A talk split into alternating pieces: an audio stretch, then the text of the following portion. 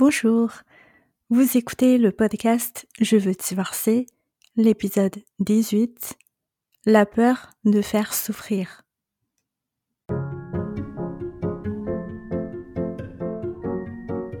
Vous écoutez Je veux divorcer, le podcast pour les femmes qui veulent partir après 10 ans ou plus de mariage. Je suis Azaren, coach en séparation. Chaque semaine, je vous donne des outils simples et précis qui vous aideront à avancer sereinement dans vos réflexions et vos démarches pour être enfin libre et vivre en paix.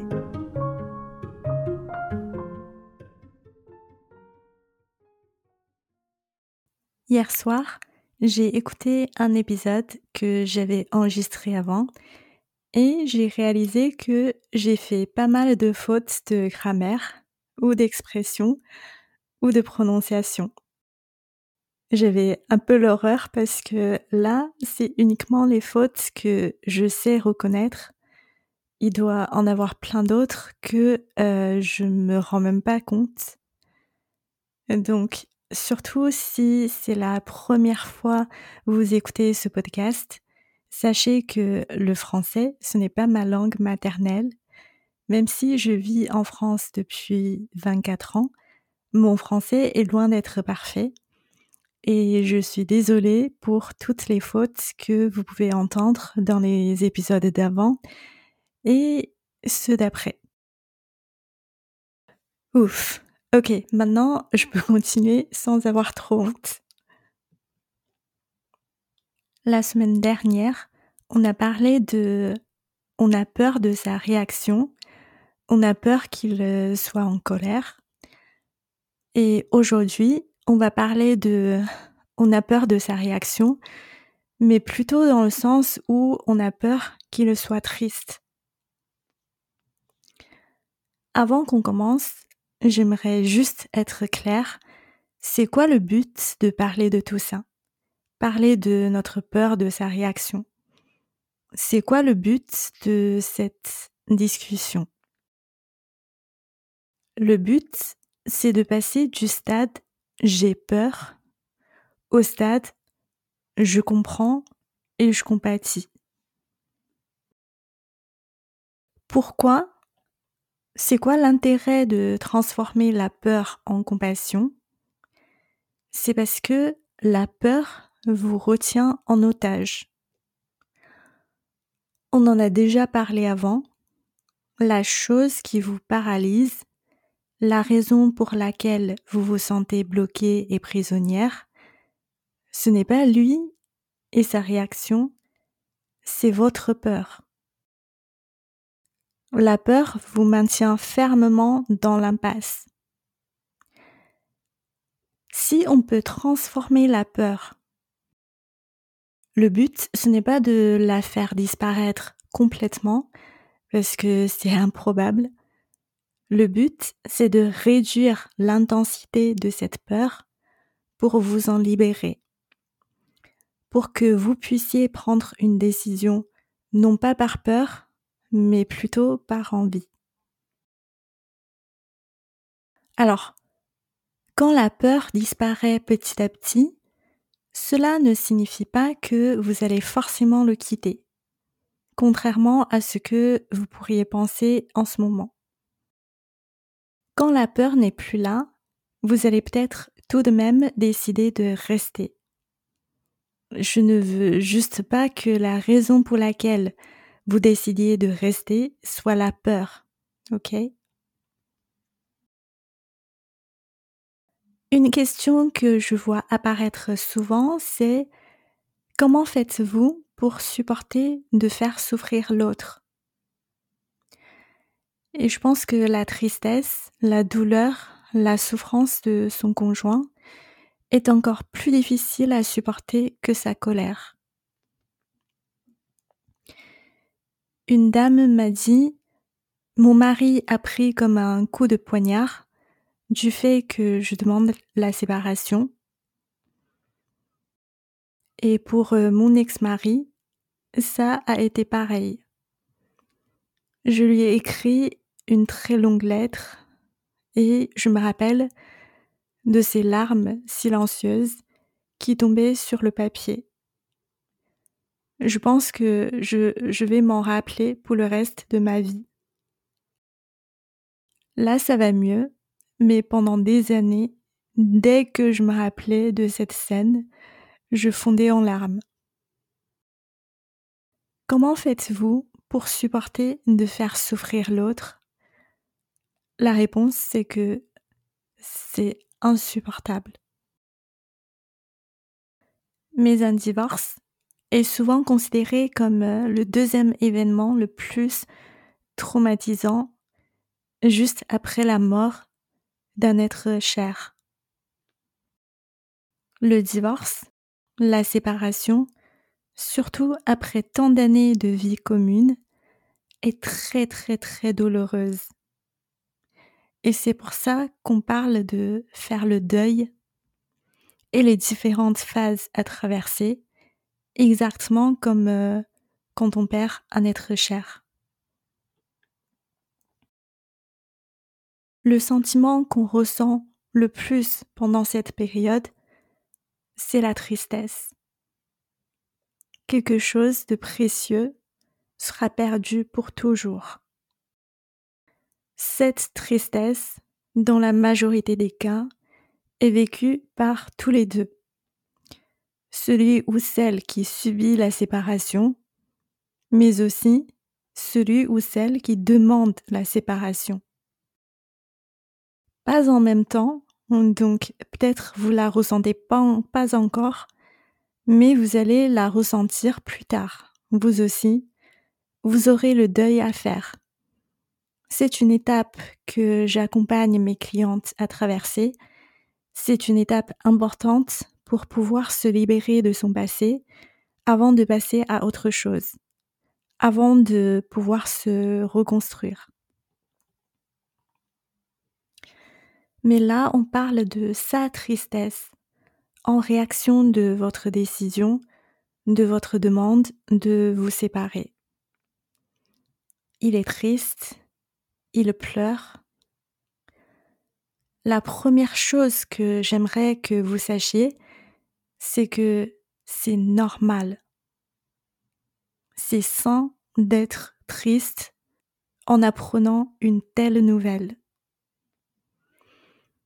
On a tendance à interpréter sa tristesse, ses larmes, comme une reproche c'est facile de penser que sa tristesse ne signifie qu'une chose, c'est que je suis une mauvaise personne en étant la cause d'une telle souffrance. On n'a pas besoin qu'il nous le dise ou euh, quelqu'un d'autre nous le dise. On est très fort en autocritique. C'est très facile pour nous de sentir coupable et fautive et de questionner et douter de notre envie de partir. Ce que j'aimerais que vous voyez, c'est que peut-être ce n'est pas la seule signification de sa tristesse. Le fait qu'il soit triste, le fait qu'il pleure, peut-être ça signifie que c'est un être humain il a des sentiments. Ce n'est pas un psychopathe. Ce n'est pas un robot. Il tient à cette relation. Il ne s'en fiche pas. C'est normal qu'il soit triste. Vous aussi, vous êtes triste. Ou vous serez triste quand vous serez parti. Donc, même si vous n'êtes pas prête à lâcher l'idée que vous êtes une mauvaise personne en lui faisant souffrir, vous pouvez au moins garder cela en tête en même temps. La séparation lui fait souffrir. C'est normal qu'il souffre. Vous aussi, vous en souffrez. Il ne s'agit pas de bon ou de mauvais, c'est l'expérience d'une vie humaine avec ses hauts et ses bas, avec ses joies et ses peines.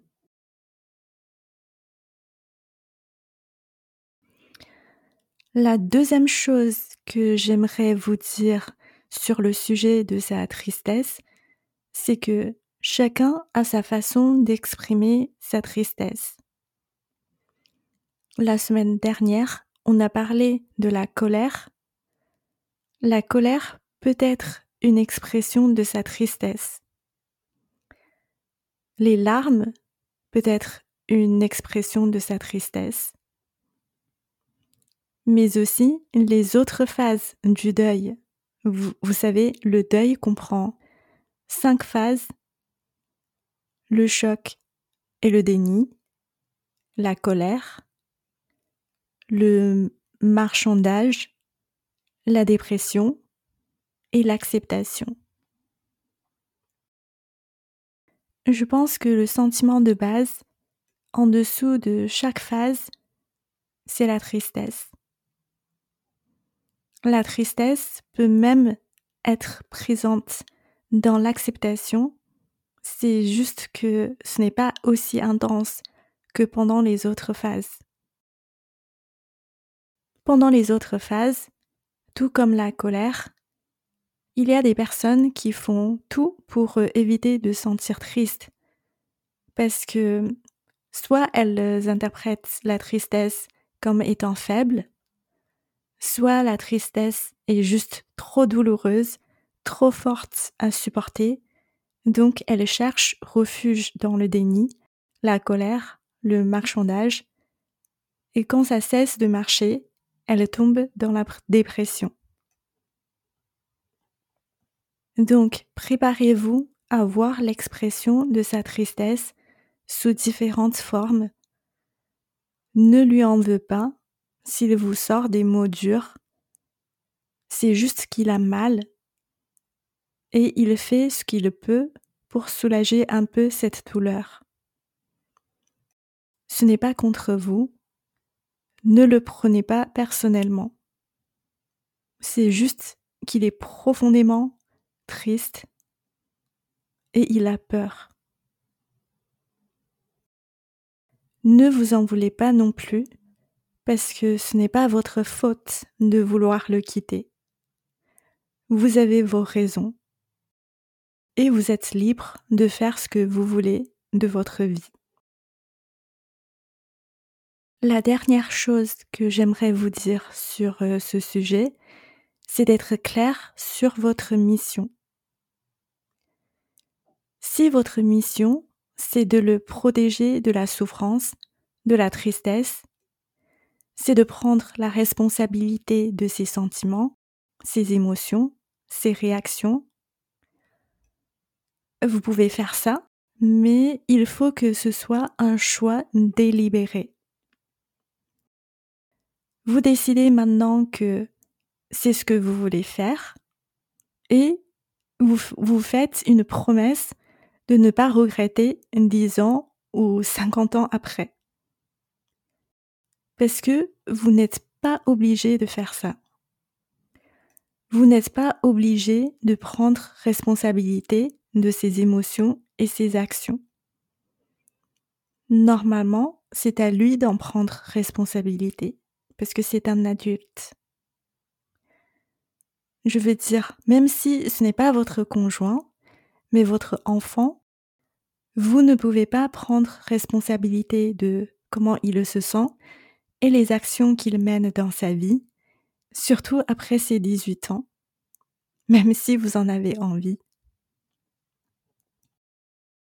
Le problème, c'est que si vous continuez à prendre responsabilité de sa vie, vous lui enlevez, vous le privez le privilège et le pouvoir d'en prendre responsabilité lui-même, et je pense que ce n'est pas très juste non plus. Au final, je pense que c'est triste de partager sa vie avec quelqu'un qui reste à son côté par pitié. C'est triste pour vous et c'est triste pour lui. Mais ça, c'est juste mon avis. Vous n'êtes pas obligé d'être d'accord.